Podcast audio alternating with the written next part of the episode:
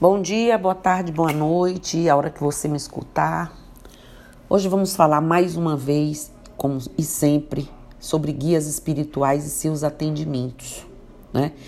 Partindo dos fundamentos sustentadores da religião, esse podcast passeia aí pelas sete irradiações, pelas linhas de trabalho e, e as ações deles, né? Pelas chaves que os guias espirituais utilizam para acessar as suas egrégoras e os mistérios que representam. Cada linha de trabalho é abordada como uma organização representante de um arquétipo, como uma egrégora de espíritos reunidos por muitas afinidades, qualidades e atributos. São abordados é, também os pontos de força da natureza e as oferendas, né? o uso que os guias espirituais fazem das magias, dos elementos e das ferramentas em seus atendimentos, além de outros aspectos terapêuticos das giras de Umbanda. Essa fala traz isso aqui para a gente recordar a importância não é, que tem esses elementos, o porquê que eles usam, o porquê que eles trazem isso, qual a necessidade é, que eles encontram diante da densidade em que estamos e dos nossos corpos, para que eles consigam ultrapassar essas dificuldades e nos auxiliar. O que dá espe é, especificidade à religião Umbanda é o trabalho mediúnico, não é?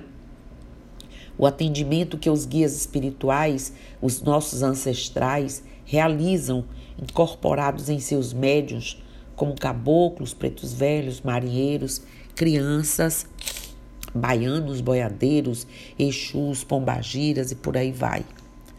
Na Umbanda, né, conta-se é, uma profusão de terapêuticas sustentadas na utilização dos elementos né, para tratamentos desbloqueadores, purificadores e de limpezas energéticas em geral.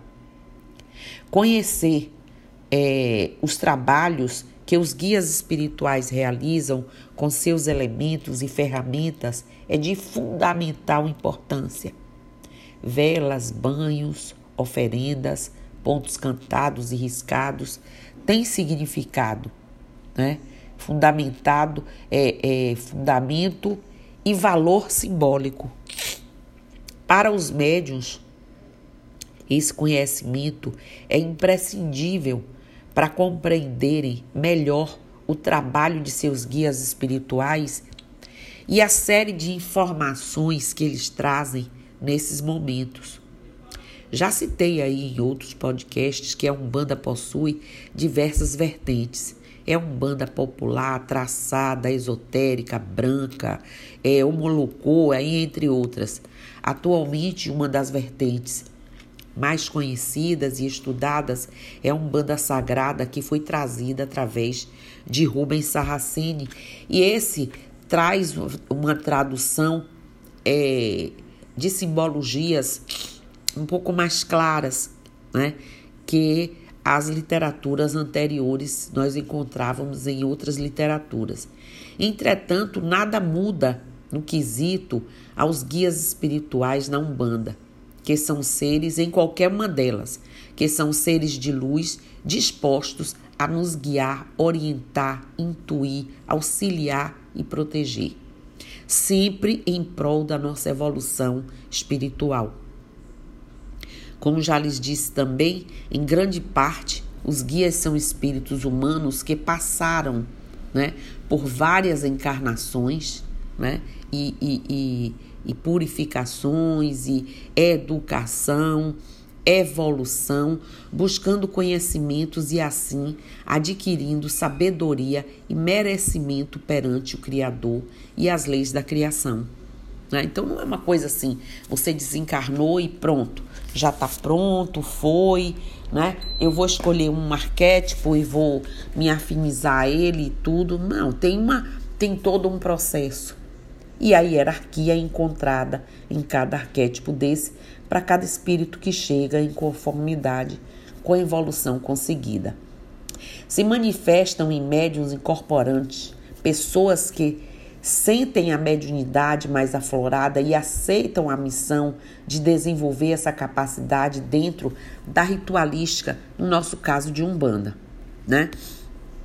Daí a importância do médium se manter sempre em equilíbrio ou buscar esse equilíbrio, fortalecimento, né? Estudando e se desenvolvendo sempre, permitindo assim que esse canal mediúnico seja cada vez mais natural e livre para receber os arquétipos durante as giras de trabalhos é, com toda a capacidade que eles têm de trazer informações, esse médium ter a condição de absorver, não é isso?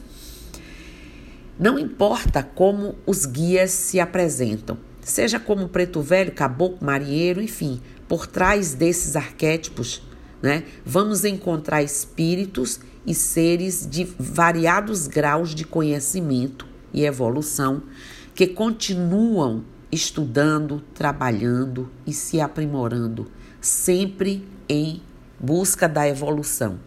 Então, se eles fazem isso, estão muito à nossa frente, é claro que nós temos que fazer essa caminhada, seguir esses passos.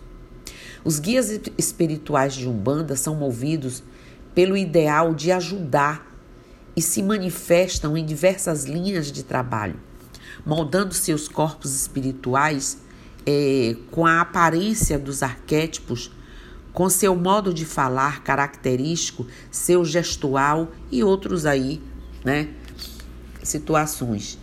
Assim também ocorrerá com os médiuns trabalhadores, uns milhares de terreiros aí de Umbanda em todo o mundo.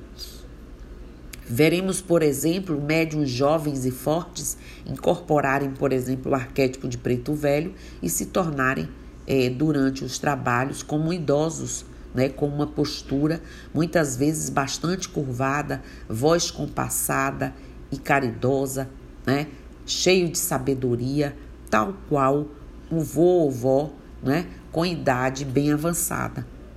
Os guias espirituais de Umbanda, eles ouvem nossas queixas e nos estimulam a buscar soluções, sem deixar de trazer consolo e esperança para os nossos momentos de aflição. Quando necessário, falam com severidade e nos alertam para a necessidade de revermos e corrigirmos pensamentos e atitudes negativas que nos afastam do caminho da luz. É importante lembrar, e faço isso sempre aqui, que os guias espirituais de Umbanda não podem interferir em nosso livre-arbítrio. Depende de cada um de nós a busca é, e o desenvolvimento da fé, da autoconfiança e autoestima. É recomendado que o a umbandista manifeste respeito e compreensão para com os guias, pois não é tarefa deles nos carregar nos ombros e nem fazer mágicas, né, que resolvam nossas questões quando essa tarefa é nossa.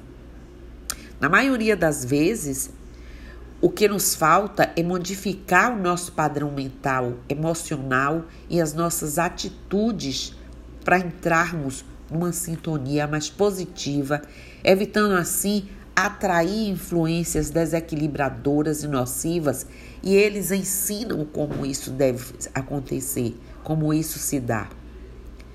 O que podem fazer então esses guias espirituais? Como eu já disse, orientar, acolher, né? fazer trabalhos energéticos, indicar procedimentos como oferendas e outros rituais quando necessários, estarem próximos de nós a cada passo fazendo com que nos sintamos amparados e protegidos. Mágicas, adivinhações, né? É, é, cobrança em dinheiro que cada pessoa deve fazer, tudo isso é vedado. Quando você busca um guia de luz e encontra através do dinheiro as respostas, com certeza não é o espírito de luz é algum espírito que está ainda com me o mesmo nível de necessidade daquele que os procuram. Então vocês tomem bastante cuidado, tenham bastante respeito, saibam receber e acolher esses espíritos, aproveitando deles máximo, a máxima do conhecimento destes, da generosidade destes, porque eles trazem para a gente tudo isso. E acreditem, na hora certa, quando permitido, eles estão apostos para nos auxiliar de verdade naquilo que nós já tivermos a condição, já estiver no nosso tempo e for também do nosso merecimento. Então, mais uma vez, não confundam guias espirituais com um coleguinha que você pede para fazer alguma coisa e ele vai lá e faz. Às vezes por uma troca de favor. Não é? Vamos respeitá-los, vamos aproveitar tudo isso de bom que eles nos trazem. Era isso que eu queria pincelar hoje aqui, desejando a vocês uma excelente sexta-feira, um final de semana muito bom e axé, namastê, saravá, motumbá, colofé, mojubá, mucuyu no zambi. Que todas as forças estejam a benefício de cada um de nós. Axé e eu estou aqui.